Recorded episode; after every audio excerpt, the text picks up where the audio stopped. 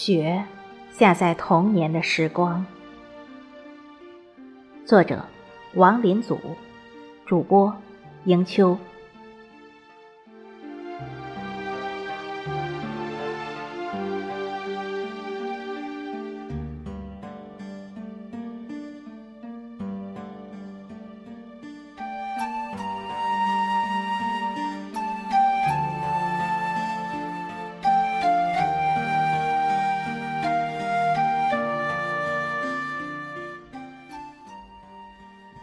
雪从我童年时期就开始下起来，温暖着我的思想和灵魂，给我的生命定格上一层晶莹明亮的色彩。童年时期的冬夜，无雪漆黑的夜晚，一片诡异，让人怀疑黑暗中总有一双明亮的眼睛在洞察着自己。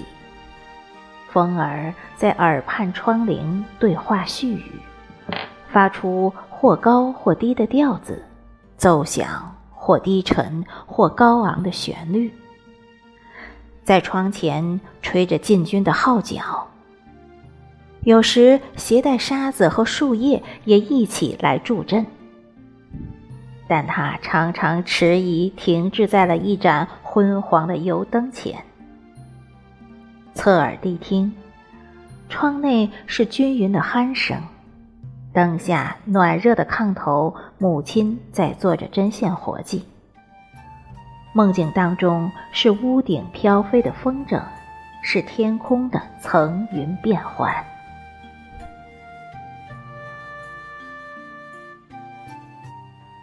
在星星眨着眼睛的夜晚，我经常透过窗户数星星。它射出清寒温暖的光芒，从数亿年前的坑洞照到至今目前，如微尘一粒，在世间炫目绽放。每一颗凝望的眼睛都汇在天上的星河里。有雪有月的夜晚，雪和月融为一体，来踏访人间。冬雪悄无声息地降落村庄，屋顶的烟囱里还是温热的，细碎的雪花飘落下来，仿佛试探性的落在它的周围。天空薄云的缝隙间是游走于天上的月亮，将融融的月光洒向屋顶、窗户、院落，向外望去。晶莹的雪花闪闪发光，月光照在窗户晶莹的、棱角分明、形态各异的冰花上，折射出绚丽夺目的耀眼光芒。一切都沉浸在童话般的世界里。仔细谛听，房檐下的鸟儿躲在暖和的巢穴里。偶尔听到它们低低的啾啾声，是梦中在絮语吧？没睡着的羊儿不时地咀嚼几下草料。猫从主人暖和的炕上下来，伸伸懒腰，轻手蹑脚，悄悄从窗户流出的缝隙里钻出。外面的冷空气不由得使它的身体哆嗦了一下。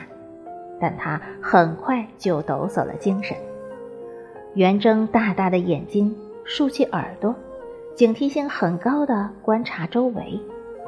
一旦发现动静，便静候半天，成功捕获猎物。窝内的看家犬在这样的夜晚是从不轻易出一声的，似乎是恐怕打破了夜的寂静。偶尔几声狗吠从远处传来，空旷的夜里传得很远，整个村庄似乎都可以听得见。第二天一清早，在刺眼的雪白中睁开眼睛，或厚或薄的雪是冬带给你的礼物，只待你去厚重接纳。雪同时带给了人们一冬的欢乐，也更给农人们赐予了一场来年的希冀和丰收。